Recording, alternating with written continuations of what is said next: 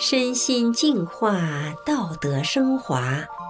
现在是明慧广播电台的修炼故事节目。听众朋友您好，我是德明。今天和大家分享的故事是滴酒不沾且拒收贿赂的副县级官员。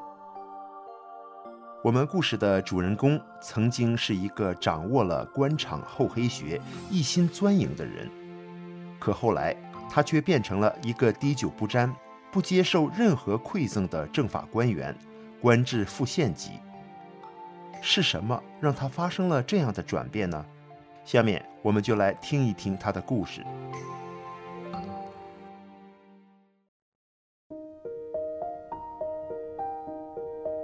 我叫江国波，一九六三年三月出生，山东威海人。大学毕业，到了潍坊参加工作。刚步入社会的时候，与众多青年一样，我对未来满怀憧憬，想做一个善良的、对社会有用的人。但是在中共尔虞我诈、唯利是图的逆淘汰体制中，不知不觉，我也学会了黑着心、厚着脸，不惜利用手中那点有限的小权，撬动关系。寻找门路，帮人办私事，捞取好处费。无论对方给多少钱，也不再畏首畏尾的不敢收了。在圈子里人的眼中，我成了路子野、人脉广、能办事的小能人了。在单位里，我也逐步得到了头头们的赏识、提拔和重用。当我回老家时，遇到老姑老姨们。再像以前那样夸我诚实善良时，我不仅不再有以前那种甜美受用的感觉，反而从心里觉得很生气，认为这是变相说我无能，是对我的侮辱。有一次我回老家，几年未见我面的大姑见了我，高兴又开心，她当着众人的面夸赞我：“我这个大侄子从小就顺我的意，实诚，脾气好。”干活卖力，我却不耐烦地打断他的话说：“大姑，你别再这样说我了，那是小时候的我，现在我可没那么笨，那么无用。”弄得我大姑呆愣在那里，半天转不过弯来。他不知道，眼前这个大侄子不再是以前那个心地善良、脸皮儿薄、诚实、不说假话的大侄子了。现在早已变得心黑、脸皮厚、会说谎话了。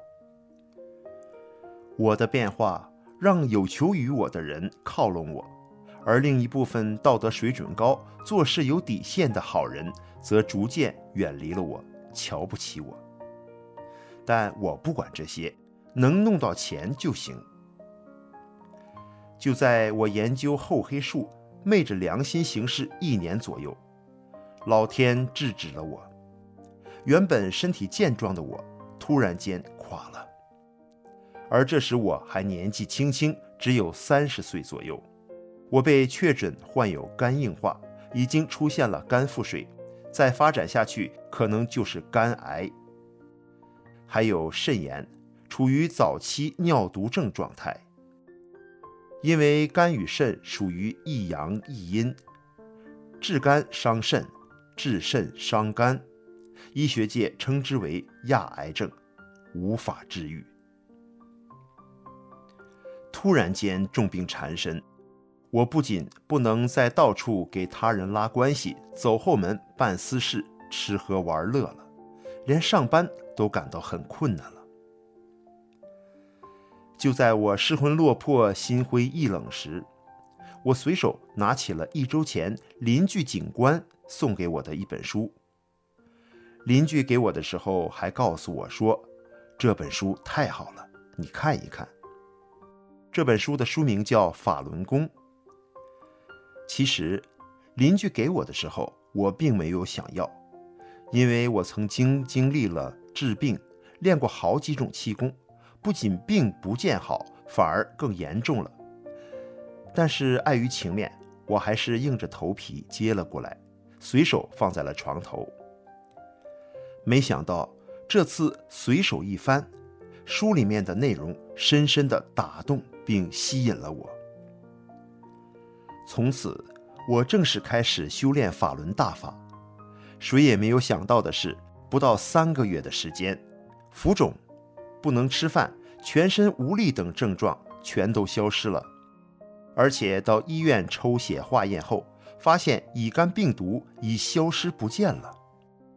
更为幸运的是，通过修炼法轮大法，我明白了人为什么会有痛苦，人生在世的目的是什么，也知道了法轮功是真正的佛法修炼，还明白了真善忍是宇宙的特性，只有按照这个标准去做，才能不断地提升自己的生命境界。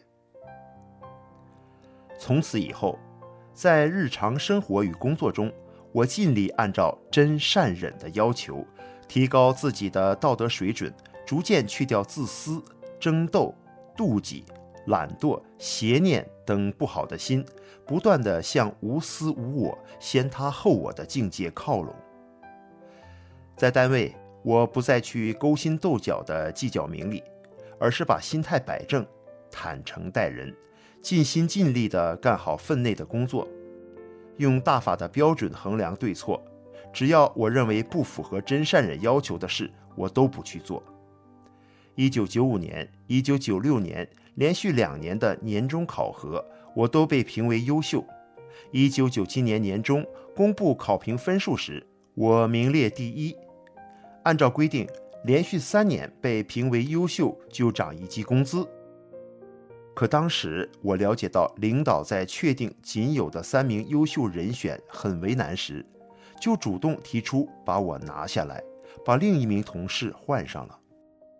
而在练法轮功之前，我年年都费尽心思去争优秀，却年年都没有我的份儿。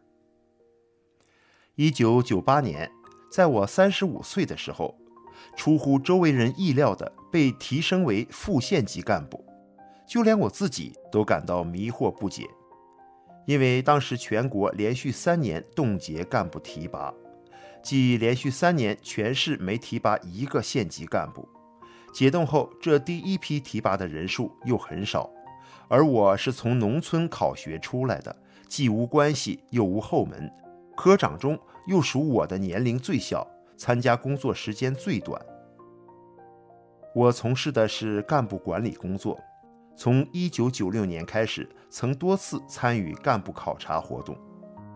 一九九七年下半年，我带了一个考察组到七个县市区考察公安局长，几个地方给考察组送礼品，都被我拒绝了。有一次，在某市考察结束后，正赶上礼拜天，当地公安局长派他的专车送我们回家，送完其他人。车开到我家门口时，司机下车，从后备箱拿出一盒东西，往地上一放，不等我说什么，他就急急地开车跑了。我不得已提回家，一看该礼盒标价一千五百元，退不回去，我便让妻子将其送给了区希望工程办公室。一九九八年八月，我参加了市里一个四人考察组。到几个县市区考察检察院领导班子及其成员，组长是市直某部门的负责人。每到一个新的地方，我都要解释不收礼、不喝酒的原因，这也是我弘扬法轮大法的过程。考察了十天左右后，组长对我说：“听你介绍法轮功，开始只是觉得这个功健身效果不错。”没怎么太注意，可经过这段时间与你的接触了解，才发现这个功确实不简单。做到滴酒不沾虽然不太容易，但也有可能做到。而在现在这种环境下，要做到坚决不收礼，这一点太难了。上边整天吆喝，可谁能做得到？就是他表面做到了，暗地里他也做不到。而我观察了这么长时间，你还就真做到了，就这一点就了不起。你说法轮功是心法，我看这个功还真是能从内心改变人。而共产党只能做到从表面要求人，这个功好。我们三个人刚才背着你开了一个小会，决定向你这个练法轮功的学习，以后不再收礼了。组长还表示，如果不是应酬太多，他也要练法轮功。而考察组的一位科级干部，则从那时开始修炼法轮大法了。修炼法轮大法，我变得诚实、善良、正直，得到了主流社会一些领导的看重。尤其是我多次在干部考察中拒收礼物，坚持原则，他们有的非常敬佩。当时有好几个组织部干部向我要大法书以及李洪志师傅的讲法录音带，有的自己学，有的让亲人学。那几年，单单从我手中请到李洪志师傅的法轮大法著作、讲法录音带、练功带的身居要职者就有几十个。包括时任的公安局一把手、安全局一把手、政法委二把手，还有地市级在职干部、地市级部门一把手等等。一九九八年十二月的一个星期天下午，我被邀请去外地一个省会城市参加了一个中型学法心得交流会。据组织者说，四百多名与会者中，有二百二十多名县处级以上机关干部。一九九八年十一月底，我暂时离开机关，到青州市一个副县级的镇庙子镇去挂职镇党委书记，并带一个扶贫工作组，在一个山村蹲点扶贫，时间一年半。驻村后，尽管手头有十万元可以供自己支配的扶贫资金。但我带头掏饭钱，扶贫组实打实的帮助农民解决困难。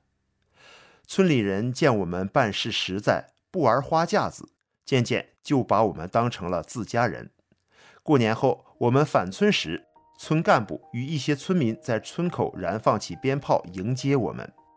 用了不到半年的时间，扶贫组就帮助村里铺修了几千米街道，让村民吃上了自来水。并为十几个特困户落实了脱贫项目，当地的电视台、报纸都对此给予了报道。在这期间，有一个个体老板为了揽下投资将近十万元的自来水安装工程，一天晚上他驱车一百五十多里找到我家，要给我送礼。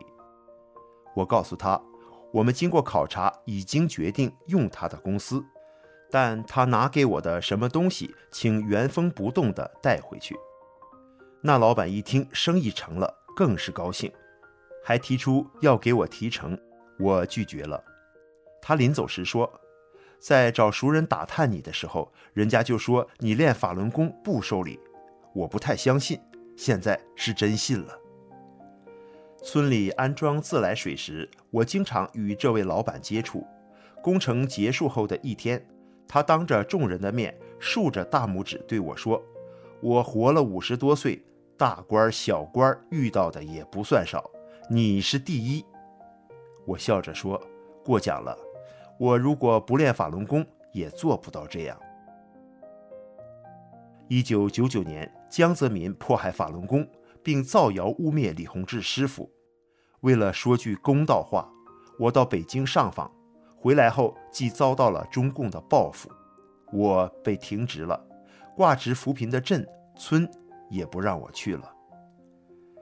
一九九九年下半年的一天晚上，我在家里突然接到扶贫村支部书记的一个电话，他开口就对我说：“江书记，我们明天与村里的干部要到你们单位上访。”我有些吃惊，急忙问他为什么是上访。他对我说：“你这些日子没到村里来，我们最近才弄明白了你的事，我们都替你鸣不平。现在像你这样的干部上哪儿去找？你又没做过什么违法的事，向上面反映练法轮功好，说了句实话，有啥不对的？他们这样对你太不公平了。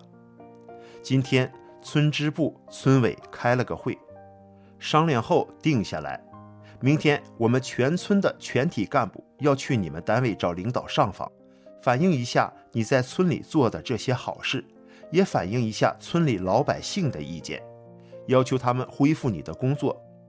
别人顺水推舟，我们这些乡下人要为你逆水推舟。村支书有些激动，还说了一些其他很令人感动的话。